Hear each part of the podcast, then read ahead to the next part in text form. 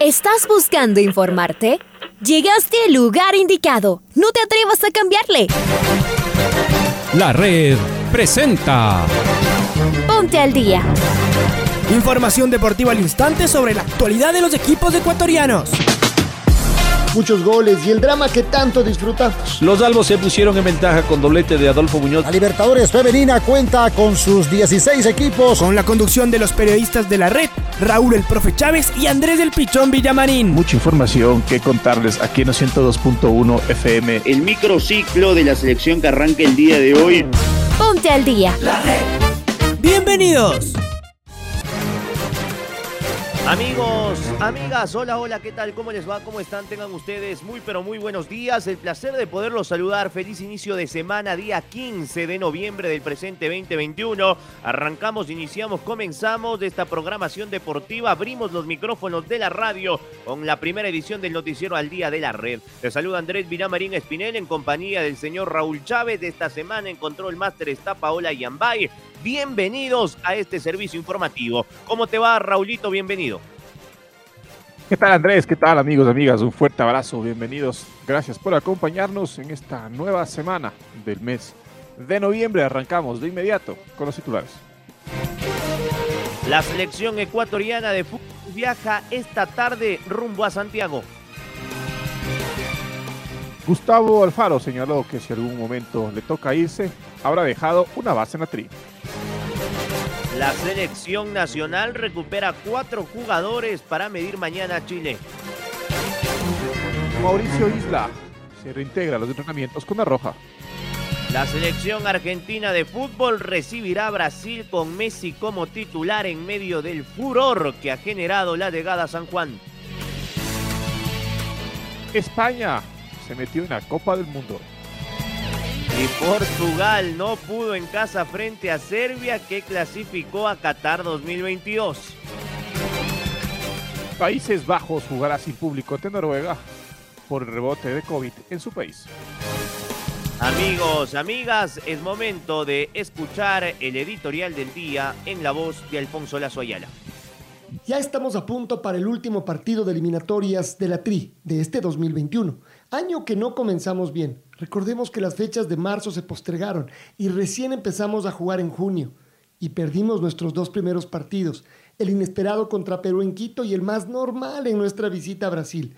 Y luego de la Copa América volvimos a la carga frente a Paraguay, a quien derrotamos cerca del final, pero luego apenas pudimos empatar con un equipo chileno que vino a encerrarse algo que están haciendo todas las selecciones en Quito, luego de la experiencia que acá tuvieron Uruguay y Colombia.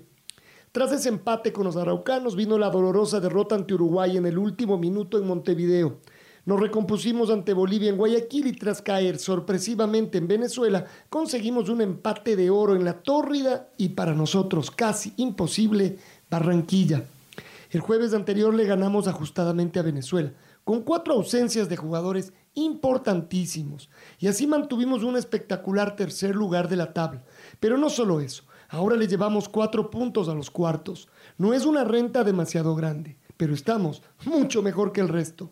Y se viene la última parte del calendario. Visitamos a Chile, Perú y Paraguay y recibimos a Brasil y Argentina. Todas serán finales. Y nuestro joven equipo trabajando las pocas horas con las que cuenta y sabiendo que deberán apretar los dientes en cada minuto de juego. Para mañana recuperamos a todos los suspendidos y así Michael Estrada y Ángel Mena podrán ser titulares. En el costado izquierdo regresará Pervis Estupiñán y la defensa quedará nuevamente completa. Todavía parece prematuro hablar de posible alineación y sin embargo no habrá mayores cambios. Veremos si decide incluir desde el principio a otro volante de marca y fútbol, claro, como es Sebastián Méndez. Chile es una de estas bestias que tenemos en Sudamérica al jugar en el Nacional de Santiago. Vienen eufóricos con una racha de tres partidos ganados al hilo. Será un estadio caliente e ilusionado. Los nuestros ya saben lo que es pararse en canchas explosivas. Mientras tanto, Uruguay visitará Bolivia en La Paz y Perú a Venezuela en Caracas. Necesitan ganar sí o sí para seguir en carrera. Ni el empate les sirve. Sus rivales, los llaneros, más que los del altiplano, están con respirador artificial. Además, en Barranquilla, Colombia recibirá la desesperada Paraguay. Será el último chance para los guaraníes y para los cafetaleros es imposible perder más puntos de local. La Yapa será el clásico sudamericano entre Argentina y Brasil, que ya están clasificados. Esperamos que esta vez sí se juegue. Nosotros velamos armas y aunque ansiosos y nerviosos, también estamos soñando y realizando cálculos. Falta poco y al mismo tiempo está larguísimo. Vamos, tricolor. Y el martes se juegan de forma íntegra los cinco partidos de esta decimocuarta fecha de eliminatorias sudamericanas. A las 15 horas en el Hernando Siles de La Paz, Bolivia frente a Uruguay. En Caracas a las 16 horas Venezuela recibe a Perú. En el Metropolitano de Barranquilla, Colombia a las 18 horas juega frente a Paraguay. Por su parte, en San Juan, en Argentina, el campeón de América recibe a Brasil. La fecha se cierra en eh, San Carlos de Apoquindo cuando Chile nos reciba a partir de las 19 horas con 15 minutos. Chile, Ecuador 19-15 el día de mañana.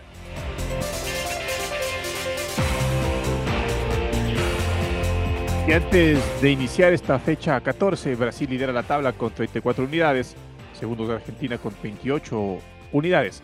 Los dos equipos tienen un partido menos por disputar.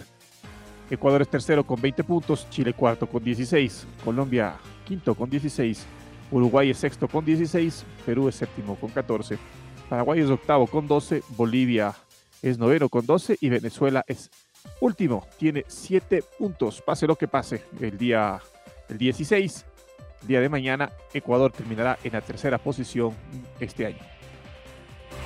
Es momento de repasar las declaraciones del técnico de la selección ecuatoriana de fútbol, el profesor Gustavo Alfaro. Tanto Chile como nosotros estamos pugnando por lo mismo, eh, si bien Venezuela ya tenía pocas posibilidades, prácticamente estaba en, un proceso de recambio, tal es así que está en, vísperas de, de, terminar de definir una boca técnico para un proyecto hacia adelante, entonces es obviamente que el foco no estaba puesto en la inmediatez, sino más hacia adelante. En este tipo de circunstancias es un partido totalmente diferente. Obviamente Chile viene empujado por, por sus últimas tres victorias de manera consecutiva y más la última en condición de visitante que le ha dado la posibilidad de recortar esa distancia y meterse eh, en ese lote de clasificados eh, por primera vez y, obviamente que van a querer seguir eh, sosteniendo eso y de la misma manera Ecuador, que vino luchando, como decía el otro día, desde el 12 de, noviembre del año pasado, que estamos en el tercer lugar de la tabla y queremos tratar de seguir estando así. Nuestra premisa era terminar el año en esta posición. Si bien podemos terminar el año en esta posición más allá de los resultados que se puedan llegar a dar, nuestra intención es seguir sumando en esta convocatoria y en esta fase de eliminatoria para que vaya acercándose cada vez más a, darle forma a esa ilusión de, clasificar a una Copa del Mundo. El camino que queda todavía por delante es, es, muy difícil, muy difícil para Ecuador, no solamente por este partido de Chile, sino lo que tiene para adelante. De la misma manera le pasa a Chile y de la misma manera le pasa a todos los equipos. Entonces es mucho lo que se empieza a jugar, tal es así que se lo dije el otro día, empezaba a jugarse otro tipo de eliminatoria y en definitiva es así, partidos mucho más cerrados, partidos mucho más ajustados, partidos mucho más de, de detalles. Y fíjense que salvo el partido de Perú con Bolivia, el resto se definieron 1 a 0 con los cuatro partidos y así va a ser la eliminatoria hasta el final.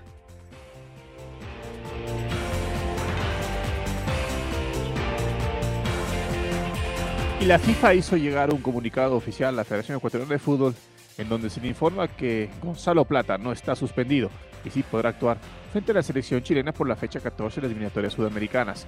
Esta aclaración se dio ante la duda y rumor de que Plata había acumulado su segunda tarjeta amarilla ante Venezuela y se perdería el choque ante los araucanos. Estamos con Carlos Edwin Salas, quien nos va a ampliar la información. Chaca, buen día. Saludos cordiales amigos y amigas oyentes. La Federación Ecuatoriana de Fútbol recibió comunicación de la FIFA en donde le indica que Gonzalo Plata sí podrá jugar contra Chile. Gonzalo Plata, el talentoso delantero de 21 años, fue amonestado en el minuto 22 del primer tiempo luego de una fuerte entrada realizada al venezolano Tomás Rincón en la jornada anterior. Esto encendió las alarmas del equipo ecuatoriano. En primera instancia se difundió que Plata no podrá actuar en la fecha 14 de las eliminatorias sudamericanas de Qatar 2022 contra Chile por acumulación de tarjetas amarillas. La confusión se remonta al partido del 17 de noviembre del 2020. Ese día Ecuador goleó a Colombia 6 a 1. Plata recibió la primera tarjeta amarilla a los 60 minutos y, a y la segunda a los 80 minutos luego de celebrar su gol, sacándose la camiseta y salió expulsado por tarjeta roja indirecta. Según el artículo 11 del reglamento disciplinario de la Comebol, que habla de la amonestación, expulsión y acumulación de amonestaciones, menciona que dos amonestaciones de un mismo partido, como es el caso de Plata, determina la expulsión, tarjeta roja indirecta y la suspensión automática para el siguiente partido. Aclarado esto, Gonzalo Plata podrá ser tomado en cuenta por Gustavo Alfaro para el partido frente a la selección de Chile. Continuamos compañeros con más en el Noticiero al Día. Muy bien, Chaca, abrazo grande. Vamos con Maite Montalvo para ir con la roja con información de Chile. Mauricio Isla, seleccionado y lateral derecho del conjunto araucano, estará disponible para el duelo frente a Ecuador tras dar negativo en su última prueba PCR. Maite, ¿cómo estás? ¿Qué tal Andrés y Raúl? Un fuerte abrazo para ustedes. Tengo novedades sobre la selección chilena que será el próximo rival de Ecuador en las eliminatorias en esta fecha que será durante la semana. El día martes a las 19 horas con 15 Ecuador tendrá que visitar a Chile y esta es la principal novedad. El cuerpo médico de la selección chilena y Mauricio Isla comunicaron este fin de semana que el jugador se realizó una PCR con resultado negativo, por lo que ya el deportista luego de finalizar su aislamiento de siete días como contacto estrecho de COVID ya se reintegró a la concentración de la selección chilena. Ustedes compañeros han recordar que Mauricio Isla durante la semana, la semana pasada, pues eh, fue contacto estrecho eh, del COVID-19, estuvo aislado y se esperaba pues de que en una nueva eh, prueba PCR después de siete días de aislamiento ya podría reintegrarse. Él no estuvo en el último partido de la selección chilena en la cual sumó tres puntos de oro de visita frente a Paraguay 1 a 0 y esta era una de las noticias que estaba esperando el equipo de las arcas. Así que hola con ustedes compañeros, estaremos con mucha más información durante la semana del partido de Ecuador y como saben su rival que recupera a Mauricio Isla. Vuelvo con ustedes con más noticias del fútbol. Gracias, gracias May, un fuerte abrazo. Y es momento de escuchar a Martín Lazarte, el director técnico de la selección chilena. Y bueno, más allá de las ausencias, Ecuador no deja de ser un equipo donde hay una mistura de jugadores de recorrido, con mucha gente joven, que está haciendo una buena eliminatoria, ellos están en una buena posición.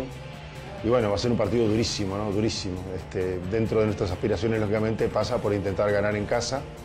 Y bueno, y así lo vamos a tomar. Este, esto no deja de ser que es, de pensar de que va a ser un partido fácil, ni mucho menos, nada, nada, nada alejado de la realidad.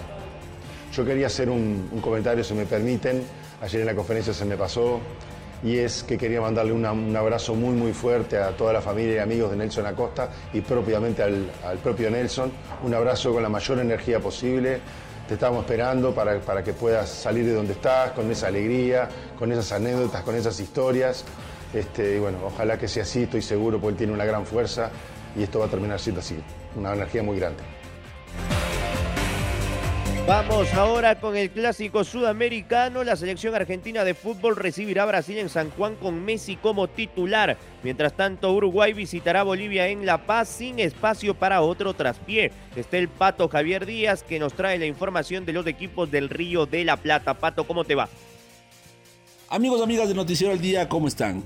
La selección de Argentina se prepara para recibir a Brasil este martes en San Juan en el choque de la decimocuarta fecha de eliminatoria rumbo a Qatar 2022.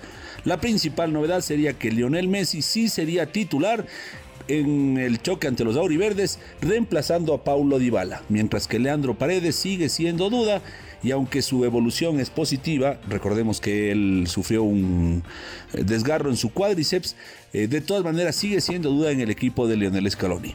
Por su parte, Uruguay entrenó en Montevideo pensando en su viaje a La Paz. Allá enfrentará a Bolivia este martes en la misma decimocuarta fecha de eliminatorias.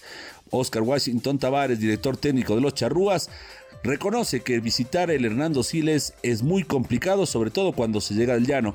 De todas maneras, confía en que se pueda conseguir un buen resultado para que Uruguay pueda salir de la mala racha que viene viviendo.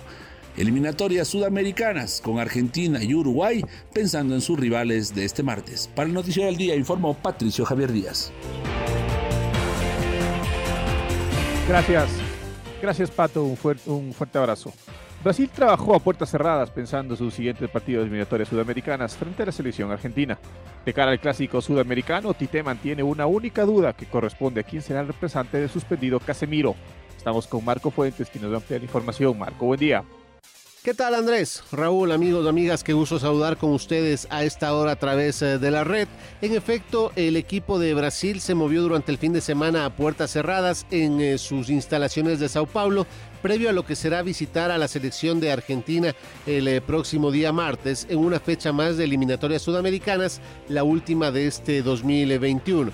El equipo de la Canariña, al mando de Tite, se movió sábado y domingo lejos de la atención a los medios de comunicación y precauteló a sus jugadores con trabajos ligeros y de recuperación en primera instancia y después ya en lo que tiene que ver a trabajo de campo previo al siguiente compromiso. En lo que tiene que ver a las novedades eh, de cara al eh, compromiso que marcará una edición más del Clásico Sudamericano, hay que recordar que Brasil tiene pensado viajar este día lunes de rumbo a San Juan, Argentina, sede del partido en mención, y tiene una única novedad en su convocatoria. Esto corresponde a la ausencia de Casemiro, el volante central del Real Madrid, quien debido a la acumulación de tarjetas amarillas se perderá este cotejo frente a los albicelestes. En su lugar, el cuerpo técnico decidió convocar a Edenilson, volante del Inter de Porto Alegre que viene de marcar un doblete en su última presentación con el equipo gaucho y quien podría tener minutos en cancha. Esto sin embargo, todavía no se confirmó debido a que quien eh, maneje los hilos en el medio campo brasileño es eh, lo único que por ahora preocupa al estratega Tite, ya que se mantiene en duda la presencia de un jugador que pueda reemplazar a cabalidad lo hecho por Casemiro. Con esta información nosotros nos despedimos por ahora. Les invitamos a que se mantengan en sintonía de la red. Amigos y amigas, como siempre un gusto. Un abrazo grande. Abrazo de igual manera, Marquito. Vamos con Colombia. El equipo cafetero juega mañana a las 18 frente a Paraguay. ¿Qué es lo que dijo Juan Guillermo Cuadrado? Lo escuchamos al hombre de la Juventus. Bueno, sabemos que es eh, primeramente un partido muy importante para, para nosotros. Eh, tenemos que irlo a jugar como, como una final y verdaderamente eh, planteamiento táctico lo, lo, hará el profe. hoy comenzaremos ya a, trabajar un poco más en, el énfasis a lo que es Paraguay y, ver de qué manera u otra podemos hacerles daño y esperar y estar a disposición del profe para, para el planteamiento. Tenemos que salir a proponer, estar obviamente muy atentos porque aquí en Barranquilla si, si comienzas a salir así fuerte con el tema de, del calor, la humedad, eh, se te hace difícil y debemos estar muy atentos, tener eh, la paciencia de, esa gran selección, eh, poder darle una buena circulación a la pelota y, obviamente en los espacios que tengamos poder concretar de, una buena forma, porque creo que si comenzamos a, irnos así, ellos son jugadores que, trabajan eso, ¿no? Eh, nos dan como la sensación de que estamos muy bien, pero en una pelota larga eh, al delantero, él aguanta muy bien y, y, contragolpea muy bien, entonces tenemos que estar muy atentos a eso y, creo que eh, vamos a tener un buen resultado.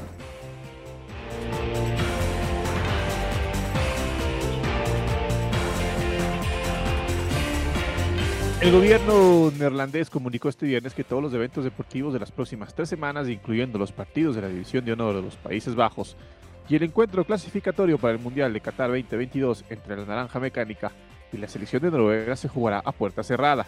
Las competiciones deportivas podrán continuar en las próximas semanas, pero el público no será bienvenido, anunció el primer ministro Mark Rutte. En rueda de prensa, el país del noroeste europeo registró el pasado jueves el peor dato de contagios desde el inicio de la pandemia y las medidas anunciadas buscan frenar los contagios de COVID-19.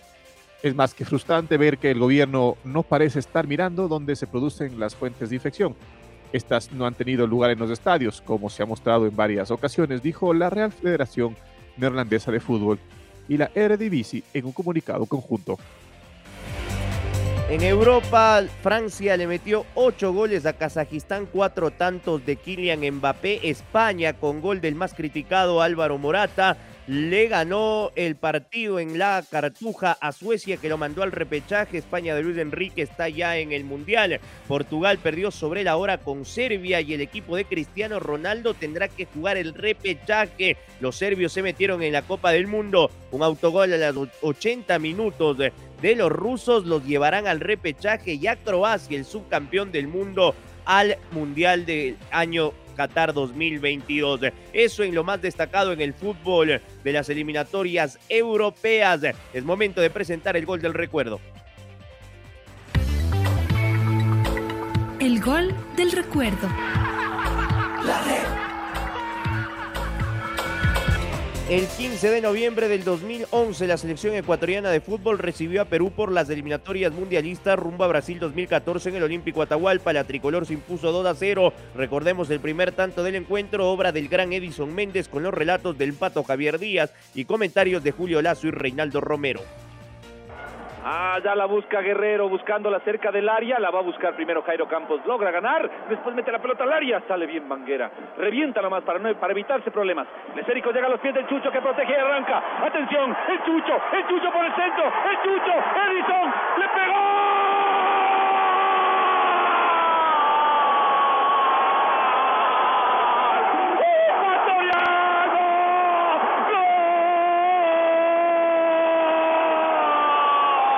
¡Gol de Ecuador! Cristian Benítez, qué manera de proteger el esférico. Puso el cuerpo y después arrancó. Se metió en el área. Todo el mundo se iba de un lado al otro mientras el chucho movía solamente su cintura. Y cuando todos pensábamos que el goleador iba a reventar las redes, prefirió tocar la cortita para que Edison y la clave en el fondo. Gol de Ecuador, gol de esta selección valerosa, de esta del trabajo infatigable. Los herederos de Alemania, los herederos de Japón, los mismos y otros más que ya le ganaron a Perú, a Argentina, a la gran Uruguay, aquí en la cancha de la Tahualpa. Estos nuevos héroes que el Pichincha decora nos hacen ver flameante nuestra bandera, así que las tribunas exploten. Ecuador le está ganando a Perú 1-0 en el Olímpico Atahualpa. El de siempre, Edison Méndez, minuto 24. Ecuador 1, Perú 0. El ecuatoriano, cuánto se hizo esperar, cuánto sufrimos, pero aquí están los muchachos, los de siempre además, los que tenían que ser, quién sino el Chucho, quién sino Edison, arrancó nomás, puso el lomo y aceleró Cristian, acarrió la pelota a 50 metros y le dio un bandeja el pase a Edison que definió con calidad, con borde interno. La pelota pegó en el poste antes de meterse. Sí, sí, ya es hora de reconocer a este monstruo del fútbol ecuatoriano. ¿Cuándo vamos a pararnos todos a aplaudir al gran y único Edison Méndez? Edison, la luz en una tarde que parecía ensombrecerse, tenía que aparecer nuevamente y acompañado del Chucho Benítez, que con enorme calidad y fortaleza barre a toda la saga peruana y le pone un banquete y Méndez mucho mejor y con drama la pelota al poste adentro Ecuador está ganando 1 a 0 con gol de la luz Edison Méndez Ahora ya estás al día junto a nosotros. La red presentó Ponte al día. Informativo completo sobre la actualidad del fútbol que más nos gusta, en donde estés y a la hora que tú quieras. Quédate conectado con nosotros en las redes de la red. Síguenos como arroba la red Ecuador y no te pierdas los detalles del deporte minuto a minuto. Escúchanos en vivo en TuneIn y en los 102.1 FM en Quito. ¡Te esperamos!